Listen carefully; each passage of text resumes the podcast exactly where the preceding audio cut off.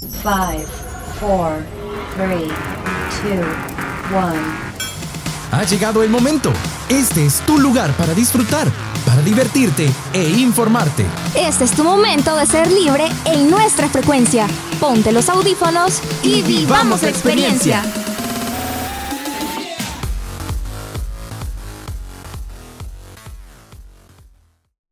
Mi gente hermosa, ¿cómo están? Bienvenidos a un programa más de Frecuencia Libre. Yo soy César Panameño y ¿qué tal? ¿Cómo están? Ya llegamos a la mitad del año. Increíblemente cómo ha pasado el tiempo de rápido. Pero no estoy solo, estoy acá con... Mitch Portillo. Hola chicos, hola chicas. Hola César, ¿cómo estás? Todo súper bien, ya emocionado, ya casi termina el ciclo. Sí, no puede ser, ya solo faltan cinco semanas. y Uy, qué estamos nervios. Nerviosos, pero quiero hacerles una atenta invitación antes de iniciar el programa para que puedan seguirnos en nuestras redes sociales como arroba Frecuencia Libre en Facebook. e Instagram. Bueno, ¿qué tenemos preparado para este día, César? Pues venimos cargaditos con las secciones de hoy. Traemos amplificados, traemos XD y también tenemos musas. Pero contanos, ¿qué tenemos en cada uno de ellos? Bueno, en amplificados veremos la inclusión en el estudio de la música. En XD hay una pregunta que, que está muy interesante, la verdad, porque dice, ¿qué pasaría si no durmiéramos en 24 horas? Uy, interesante. Sí, y también tendremos para finalizar, cerrando con broche de oro, el cine en colores, psicología del color. Bueno, interesante, pero sin más, agárrese porque venimos con todo. Y sin más, comenzamos. ¡Vamos!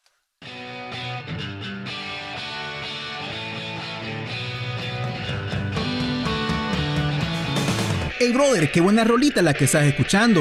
Siemens se llama de música ligera y es de Soda Stereo. Me encanta esa banda, es de mis favoritas.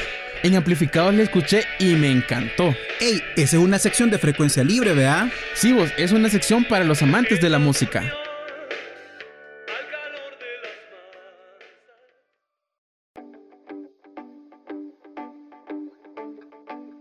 ¿Qué lo que, mis queridos melómanos? Bienvenidos y bienvenidas a un episodio más de tu sección favorita de música amplificado. Y vengo con mi compañero de fórmula, Don Diego. Hey, hola, hola, ¿cómo están? Bienvenidos a un nuevo segmento que traemos para vos. En esta ocasión hablaremos sobre todas aquellas mujeres que han sido piezas muy claves en la industria musical. Exactamente, Diego. Vamos a basarnos en una investigación de la Escuela de Comunicaciones y Periodismo USC Annenberg en Estados Unidos, junto con la plataforma Spotify en enero del 2023, llamada La inclusión en el estudio de grabación. Sabes que esta investigación está a cargo de los doctores Stacy Smith, Catherine Pippen y Carla Hernández. Estudiaron 1100 canciones populares durante 10 años y analizaron el top de 100 de Billboard. Imagínate, las nominaciones y los ganadores de los premios Grammy en esos mismos 10 años. En la investigación se habla de un total de 2.139 artistas. Habían 3.5 hombres por cada mujer y las cifras de mujeres productoras es más impactante todavía. El 65% de estos artistas sobrepensados eran mujeres en el año 2011, frente al 55% en el 2021. Sin embargo, el panorama es muy diferente para las otras personas detrás de estos éxitos. El 14% de los compositores responsables del Hot eh, 100 eran mujeres, mientras que solo el 3,4% de los productores involucrados eran mujeres. Sí, y como mencionamos, se analizaron el top 100 de canciones en los Billboard, 800 canciones en los años 2012 a 2015 y 2017 a 2022, y por cada 34.1 productores había una mujer productora entre todo ese porcentaje, aunque la mitad de los artistas en la tabla pertenecían a grupos raciales étnicos sobrepresentados y eso fue inferior al 57.2% en el año 2021 aunque ligeramente superior al promedio que se tenía hace 10 años con un 48.1%. Imagínense, mis queridos melómanos, lo que pasará acá en nuestro país, El Salvador, o aún mejor, en Latinoamérica. Coméntanos qué opinas sobre estos datos en nuestras páginas de Instagram y Facebook de Frecuencia Libre. Sí, y también hubo algunas palabras duras para el compromiso de Woman in the Mix del organismo estadounidense The Record Academy, comprometiendo a los miembros a trabajar con al menos una productora o ingeniera en una pista. Solo un donante lo hizo en el año 2022. Una de las escritoras, Stacy L. Smith, dijo que hasta que las mujeres y los hombres artistas contraten a mujeres compositoras y productoras, los números no se van a mover. ¿Qué opinan de esto? La verdad es que la industria musical se ve muy opacada por la figura masculina en todos los sentidos, pero gracias a esta investigación conocemos un poco más de lo que las mujeres hacen en la composición y producción musical. La verdad es una maravilla. Pero bueno, mis queridos melómanos, hasta acá nos quedamos con estos datos. Gracias a todos, bendiciones y recuerda, amplifica tu vida con ritmo. Hasta la próxima. Esta fue tu sección Amplificados, la sección para los amantes de la música. Nos escuchamos en la próxima por Frecuencia Libre.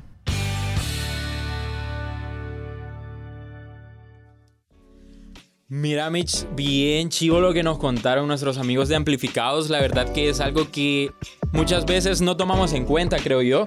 Ver a unas mujeres incursionando en la discografía y todo lo que pasa. No sé qué opinas vos. Sí, la verdad, bueno, como mujer yo me siento muy orgullosa porque quizás siempre vivimos en el mundo de que, ah, solo los hombres triunfan en el mundo de la música, pero ahora vamos viendo muchas artistas y que uno dice, wow, me inspira ella. Yo quiero ser como ella, yo quiero ser empoderada y eso ayuda bastante, la verdad. Justamente, de verdad que tienen muy buena música. Yo he escuchado muchas artistas que tienen mucho que dar, mucho potencial. Y me parece chivo que hablen de estos temas acá en Frecuencia Libre pero tenemos que pasar a la otra sección. Y es la sección de XD, que es la pregunta de ¿qué pasaría si no durmiéramos en 24 horas? Bueno, a ver qué nos cuentan nuestros amigos. En esta sección no vale el aburrimiento. Importan las ganas de volar tu imaginación. Estamos a punto de entrar al mundo del extremo. Contigo superaremos cualquier barrera. Ven con nosotros a la dimensión extrema.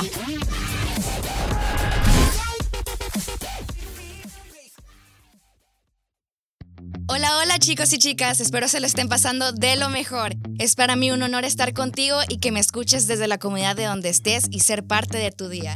Que la risa en tu vida nunca falte. Yo soy Camila Durán y te estaré compartiendo temas interesantes, un poco random y curiosidades que tal vez no te habías imaginado. En un episodio más de Frecuencia Libre aquí en tu sección XD. ¿Alguna vez te has preguntado, ¿qué pasaría si no durmiéramos lo suficiente?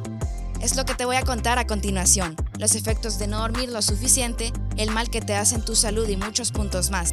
Así que te hago la invitación a que prestes mucha atención y le subas el volumen para escuchar este importantísimo tema. La verdad es que es un placer dormir. ¿A quién no le gusta dormir? A mí personalmente me encanta. Es como mi parte favorita del día. ¿Sabías que muchas personas no pueden dormir por distintas razones? El insomnio es una experiencia común en nuestras vidas hay quienes sufren privación crónica del sueño debido a las exigencias del trabajo, el estilo de vida actual, entre otras muchas cosas. El sueño es una parte esencial en nuestra vida diaria y a menudo subestimamos o descuidamos su importancia. Las consecuencias de no dormir lo suficiente pueden ser graves y de largo alcance. Estos son algunos de los efectos negativos de la privación del sueño en la función cognitiva, la salud física y el bienestar mental. La falta de sueño tiene un impacto significativo en la función cognitiva. La memoria, la atención y la toma de decisiones se ven afectadas por la privación del sueño. La falta del sueño puede dificultarte recordar cosas, concentrarse y tomar decisiones. Además, puede conducir a tiempos de reacción más lentos y un deterioro del juicio. Los estudios han demostrado que incluso una sola noche de sueño inadecuado puede tener un impacto negativo en el rendimiento cognitivo. La privación crónica del sueño está asociada con una variedad de problemas de salud física y mental. Cuando dormimos, nuestro cuerpo pasa por una serie de procesos que nos ayudan a repararnos y rejuvenecernos. Durante el sueño, nuestro cuerpo produce hormonas importantes como la hormona del crecimiento, que ayuda a reparar los tejidos dañados y desarrollar los músculos. El sueño también ayuda a regular nuestro sistema inmunológico, manteniéndonos saludables y protegidos de enfermedades. Además, el sueño juega un papel fundamental en el mantenimiento de nuestra salud mental. ayudando a regular nuestras emociones y reduciendo el estrés. La obesidad, la diabetes y las enfermedades cardiovasculares están relacionadas con la falta de sueño. El sueño también es esencial para que el cuerpo regule las hormonas que controlan el apetito y el metabolismo. Cuando no dormimos lo suficiente, nuestras hormonas se desequilibran, lo que aumenta el riesgo de obesidad y problemas de salud relacionados a ella. Te recomiendo que si estás desvelado, debes llevar un mejor control sobre ello. Por eso, debes dormir a la misma hora cada noche y levantarte a la misma hora por la mañana, evitar las siestas después de las 3 de la tarde, por las noches no tomes café, alcohol ni nicotina, ya que te quita el sueño, y si no, y si no puedes dormir por las noches, intenta relajarte con música suave o cualquier tipo de relajación que te funcione. Y no olvides que si tienes algún problema de sueño, debes ir a tu médico a que te chequees. En 2014, un aficionado al fútbol murió tras permanecer despierto durante 48 horas para poder asistir a la Copa del Mundo. Aunque la causa de su muerte prematura fue un ataque al corazón, los estudios indican que dormir menos de 6 horas cada noche aumenta cuatro veces y medio el riesgo de accidente cerebrovascular en comparación a los que duermen generalmente de 7 a 8 horas diarias. Y un caso muy trascendente fue el de Randy Gardner, un joven de 17 años de San Diego, California, que decidió experimentar yendo hasta los límites de su resistencia al sueño en 1963. Todo empezó con un plan que tramó junto a su amigo Bruce McAllister, en el que ambos se propusieron entrar al libro de Guinness de los récords por tener la mayor cantidad de tiempo sin dormir, y uno de ellos lo logró. Randy Gardner y Bruce McAllister decidieron primero que querían estudiar los efectos de la privación del sueño en la capacidad paranormal, es decir, alcanzar otros planos de la conciencia bajo la privación del sueño. Antes de abandonar la idea, por diversos problemas para poder implementarla, quisieron explorar los efectos de la privación del sueño en el rendimiento cognitivo y físico. Lo único que les quedó por hacer fue lanzar una moneda para ver quién tomaba notas y quién soportaba un estado de insomnio que nadie había alcanzado en la historia de la humanidad. Y el turno le tocó a Randy. En la primera fase del experimento, Randy no tuvo problemas. Sin embargo, el segundo día tuvo dificultades para poder identificar los objetos al tacto. El tercer día se puso de mal humor y le costó hacer trabalenguas.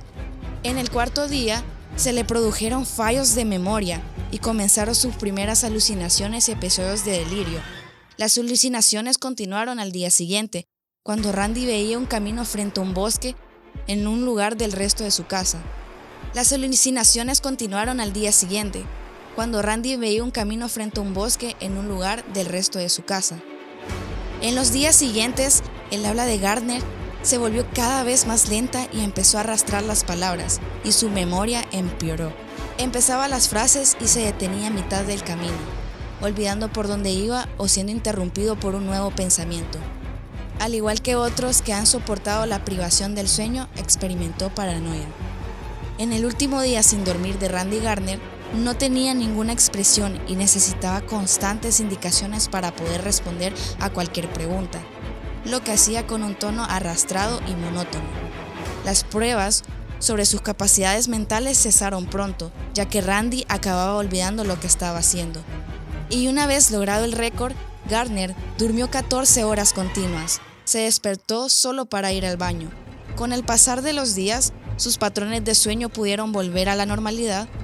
Al principio no tuvo ningún problema, pero tiempo después dijo sufrir insomnio que se volvió insoportable y trastornó por completo su vida. Impresionante, ¿no? Pasamos un tercio de la vida durmiendo. Al hacer esto, nuestro cuerpo conserva energía, almacena nueva información e incluso también elimina desechos tóxicos. Para esto necesitamos diferentes cantidades de sueño en nuestra vida. Cuando somos pequeños necesitamos dormir al menos 17 horas al día, a los 12 hasta 13 horas, y ya los adultos con 7 u 8 horas de sueño es suficiente. El sueño es uno de los aspectos más importantes de nuestra rutina diaria.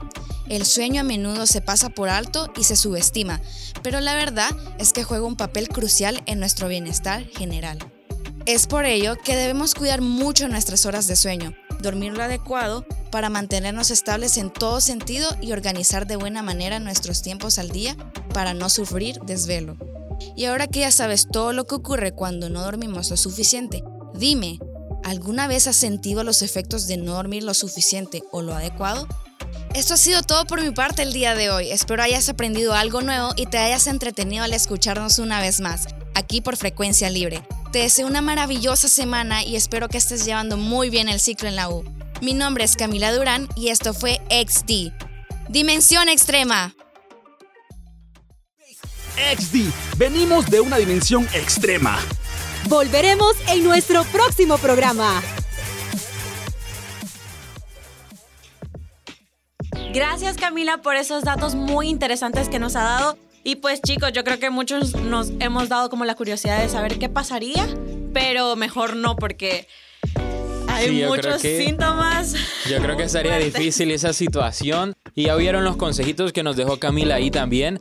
Evitemos las siestas, evitemos el café por la noche. Si a algunos de ustedes les gusta, lo disfrutan y todo.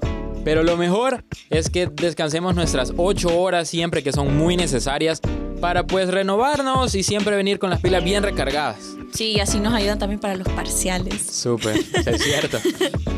Pero bueno chicos, hemos llegado a la última sección de este día. Vamos con musas que nos van a hablar un poquito de la psicología del color y todo lo que esto se refiere. Así que, ¿qué te parece, Mitch, si les damos paso? Vamos con Yuki y Mario.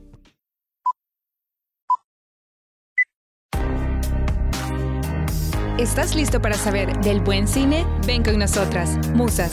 Conocerás datos curiosos, información interesante y recomendaciones del séptimo arte. Luces, cámara y musas.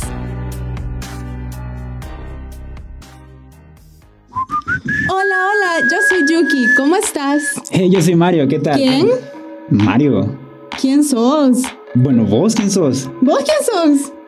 Ay, sí es verdad, si no nos hemos presentado. Es cierto. Es correcto. Bueno, mi nombre es Mario. Yo soy Yuki y seremos las nuevas voces de Musas.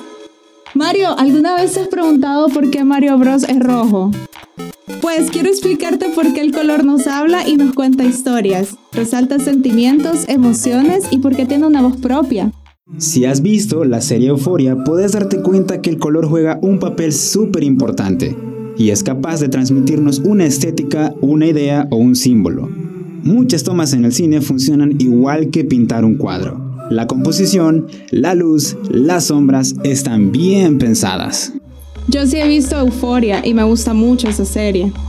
Para entender la aplicación de los colores en el cine, vamos a iniciar explicando las características que tiene el color. A ver. Empezamos con el brillo. Un amarillo brillante nos transmite felicidad, mientras que un amarillo sin brillo, ¿qué nos transmite?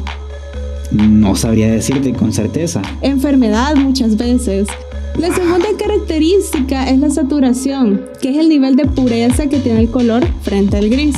Hey. Por ejemplo, un verde muy saturado nos transmite naturalidad y un verde sin saturación nos comunica algo como falta de vida. ¡Qué chivo! Y luego tenemos el matiz, que nos ayuda a distinguir las diferentes tonalidades del color. Por ejemplo, si la escena de la película se hace azul, ¿qué te transmite a vos? Pues dependería del color quizás. Si es azul nos transmite tristeza. El matiz ayuda al director a cambiar los colores de una película, según las diferentes etapas de la vida de los personajes. Y es que el color está íntimamente ligado con la psicología. Y gracias a eso, cada combinación de colores nos dará significados diferentes. El rojo puede proyectarnos guerra y sangre, pero también pasión y romance. Y también en el contexto es muy importante para la interpretación de los colores en el cine. Por ejemplo, normalmente creemos que el blanco es bueno y lo negro es malo. Yo sigo pensando eso. Pero es que en realidad las películas como Lighthouse pasa lo opuesto, ¿sabías? Porque la oscuridad proyecta ternura y la luz escalofríos, ya que en el contexto de la película la luz ciega, quema y mata. Qué interesante. Yo no he visto esa película, pero la voy a ver después de Deberías, esto. deberías, deberías. También tenemos diferentes esquemas de colores que nos ayudan a crear combinaciones estéticas. Esto suena un poco complicado, pero te explico. Dale, dale. Existen los balanceados y los discordantes. Los balanceados otorgan armonía en la escena, es decir, otorgan equilibrio. Y los segundos ayudan a crear caos, pero también ayudan a enfocar la atención del espectador hacia un punto específico. O sea, son como el yin y el yang, Ah, digamos. prácticamente me lo imaginaba. En los esquemas balanceados encontramos el monocromático, donde todo tiene un solo color. Los análogos carecen de contraste y proyectan relajación, porque no son tan intensos. Los complementarios son los colores que se complementan para alcanzar el centro blanco. Por ejemplo, el verde y el rojo de la película Amelie. O si te gustan los videojuegos, vas a reconocer la serie Arcane que usa el rosa y el azul, que está inspirada en League of Legends, por cierto.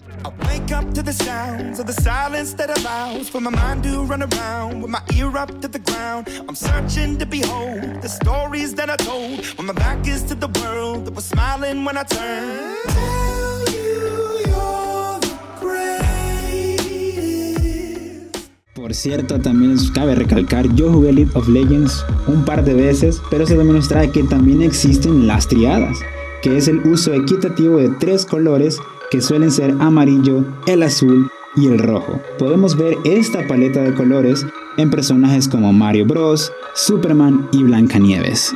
Lo podés ver de hecho en la nueva película de Mario Bros. No he ido a verla, pero me están dando las ganas todavía. Tenés que verla y vas a pensar en la triada. El color en el cine se encarga de contar historias sin palabras. Por ejemplo, en la película Eterno Resplandor de una mente sin recuerdos, los cambios de su protagonista, los cambios de color de su cabello, nos proyecta el paso de la vida en sus peores y mejores momentos. Por ejemplo, ella lo suele tener azul al inicio de la película y eventualmente va cambiando a tonos más pálidos. Los colores también se usan por asociación y por último a ideas. Cuando el color se convierte en ideas, estas pueden transformarse también en un símbolo y te vas a acordar de nuestras clases. Por ejemplo, el Joker es identificado con el verde y el morado. Uma Thurman de Kill Bill es identificada con el color amarillo y Scar del Rey León se le recuerda con el verde tóxico que le rodea cada vez que va a tramar algo. Por cierto, dato curioso, Disney siempre ha utilizado la psicología del color con este color verde exactamente para inspirarse en todos los villanos que tienen hasta la fecha. Bueno, creo que por hoy te hemos brindado todas las bases principales ya sentadas para que entiendas un poco más acerca de la psicología del color. Esto ha sido todo de nuestra parte, musas y musos. Y recuerden hacer arte con cada una de sus acciones todos los días. Mario, nos vamos a escuchar en el próximo capítulo de Musas. Y nos vemos en la clase de ecología Yoki. Y sí te voy a conocer. Pues claro que sí. Adiós. Hasta la próxima. Esta fue la sección Musas. Te esperamos en la próxima, siempre por Frecuencia Libre.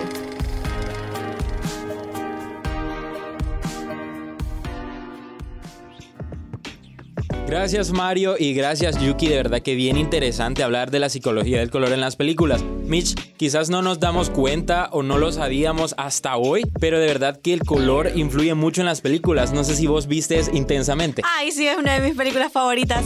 Súper buena y muy recomendada por si no la han visto. Este, eso ayuda bastante como para analizar. Exacto, ahí sí podemos ver lo que mencionaban nuestros amigos, que la felicidad es amarilla, la tristeza es azul, y así esos colorcitos que vas identificando poco a poco y te das cuenta que en otras películas también están presentes. Sí, claro, y pues creo que muchos no nos damos cuenta o no nos percatamos, pero ahora sí, fíjense en cada película que vean los colores que hayan. Pero bien, todo lo bueno llega a su final y Frecuencia Libre no es la excepción. Así que Mitch, hemos llegado al final de nuestro programa. Así es chicos y espero que hayan disfrutado tanto como nosotros de este programa y puedan sintonizarnos cada semana. Así que con esto nos despedimos. Soy Mitch Portillo. Soy César Panameño y nos escuchamos en la próxima. Adiós. Este fue nuestro momento en Frecuencia Libre. Esperamos que hayas disfrutado. Quédate pendiente de nuestra próxima edición. Frecuencia Libre